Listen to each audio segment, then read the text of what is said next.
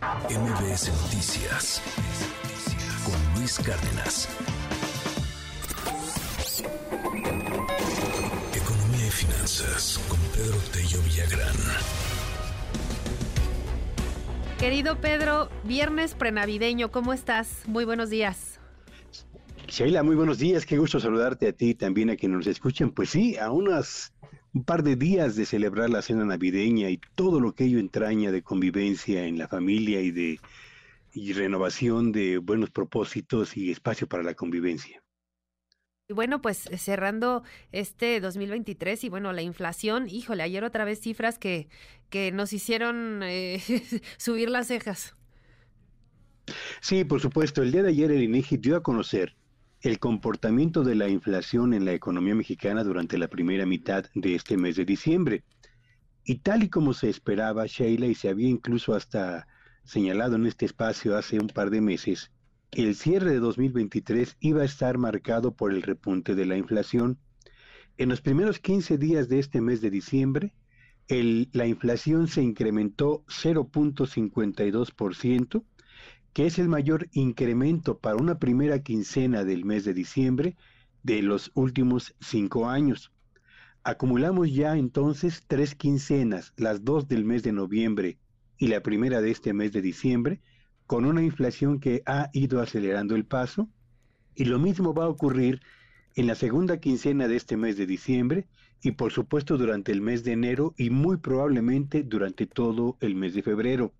Así que el cierre del 2023, con todo y lo bueno que ha resultado para el peso, que sigue manteniéndose como una de las monedas más fuertes a escala mundial, con todo y lo bueno que ha sido también para el crecimiento de la actividad económica, superando todas las expectativas de los analistas del sector privado y cerrando seguramente este 2023 con un avance incluso mayor al que había estimado la Secretaría de Hacienda, bueno, pues en materia de empleo y en materia de inflación, las noticias no son bastante alentadoras. Ya lo habíamos señalado aquí, Sheila, en diciembre se espera un recorte de cerca de 300 mil puestos de trabajo en el sector formal de la economía. Y en este mes de diciembre la inflación volvió a repuntar, impulsada fundamentalmente por tres eh, factores. Uno, el incremento en frutas y legumbres en estado natural, que cerraron el mes con, digo, la primera quincena del mes con un crecimiento de casi el 8%, que casi dobla el crecimiento anualizado de la inflación a la primera mitad de este mes de diciembre, que fue de casi el 4.5%, por el incremento también en los precios de la mayor parte de los servicios turísticos en paquete, que se incrementó 12%, es decir, tres veces por arriba del crecimiento de la inflación, y qué decir de los boletos de avión, que se incrementaron en los primeros 15 días de este mes en un 38%. Y si a esto agregamos, Sheila Auditorio, el incremento que se registró en los precios de productos que son básicos como la cebolla, 36%, el jitomate, 7%, o el tomate verde, casi 13%, y incluyamos también el chile poblano con casi un 20%, pues evidentemente que era difícil contener las presiones inflacionarias que han llevado por tercera quincena consecutiva a un crecimiento en los precios superior al del periodo inmediato anterior. Así que cerraremos 2023 con una inflación en ascenso e iniciaremos 2024 con una cuesta de enero que vaya que va a ser pesada para todos, Sheila. Sí, Pedro, los incrementos en los precios pues sí pegan en el, en el bolsillo. La verdad es que lo, lo, hemos platicado en otras ocasiones, eh, que la inflación sí se siente.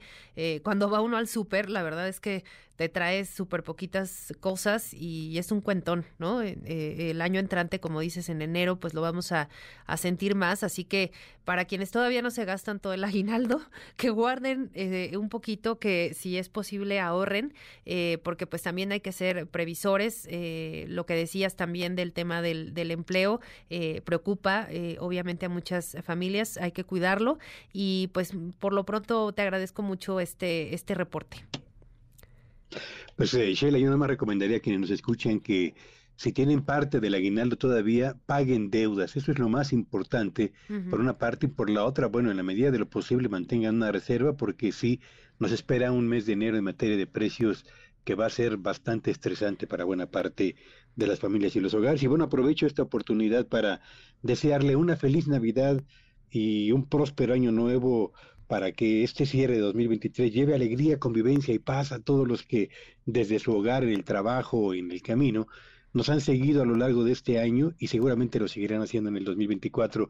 Lo mismo también un abrazo y mi gratitud a quienes forman parte del equipo de producción de MBS y a quienes como tú durante todo el año han estado trabajando con especial a Inco Sheila. Un abrazo, que sea una feliz Navidad y un próspero año nuevo para todos. Igualmente, Pedro, eh, los mismos deseos para ti. Muchas gracias, como, como siempre, por tus, tus reportes, tus análisis puntuales, por tus consejos eh, eh, financieros.